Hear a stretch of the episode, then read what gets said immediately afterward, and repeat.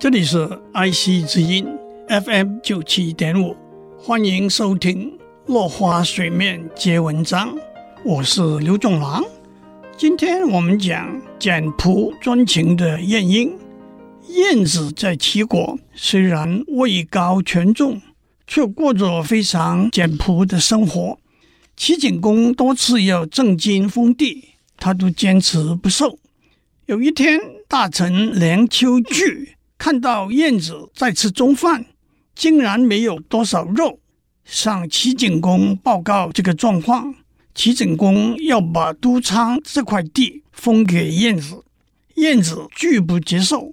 他说：“富贵而不骄奢的人，我从来没有听说过。”贫穷而不埋怨的人，那就是我。我是以能够出生在贫穷中而不埋怨，是因为我以贫穷作为生活的指引。陛下封地会改变了我的生活的指引，让我不再把贫穷放在身上，只会记得封地了。有一次，晏子正在吃饭，齐景公派侍者来，晏子把饭分给他吃。侍者没吃饱，晏子也没吃饱。侍者回去报告景公，景公说：“晏子这么贫穷，我竟不知道，那真是我的错。”于是派人送钱给晏子，说是用来接待宾客的钱。晏子也不接受。还有一次，晏子乘一辆破车，驾一匹烈马上朝，齐景公看到说。先生的俸禄太少了吗？为什么坐这么破旧的马车？齐景公派梁丘据送大车和骏马给晏子，去了三次，晏子都不肯接受。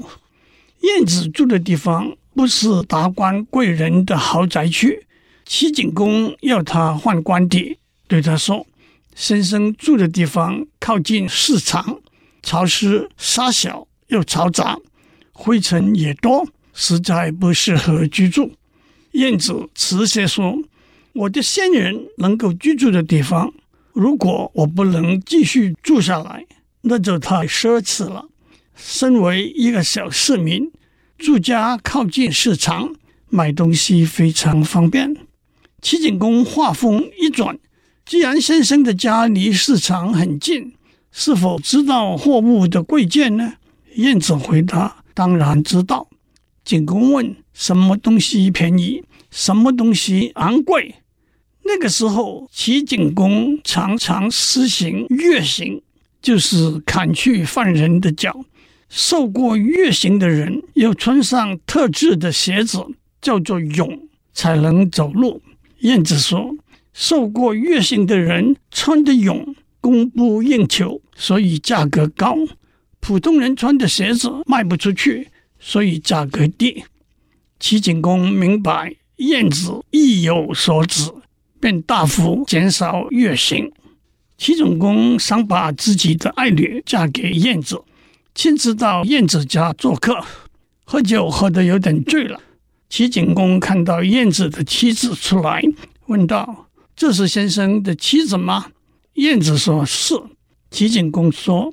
她又老又丑，我有一个女儿，年轻貌美，把她嫁给你吧。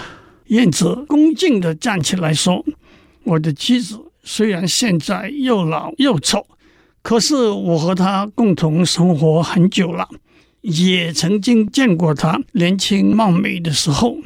为人妻者本来就应该从年轻貌美到年老丑陋都跟做丈夫。”她把终身托付给我，我也接受了。陛下要把女儿赐给我，我怎能违背妻子的托付呢？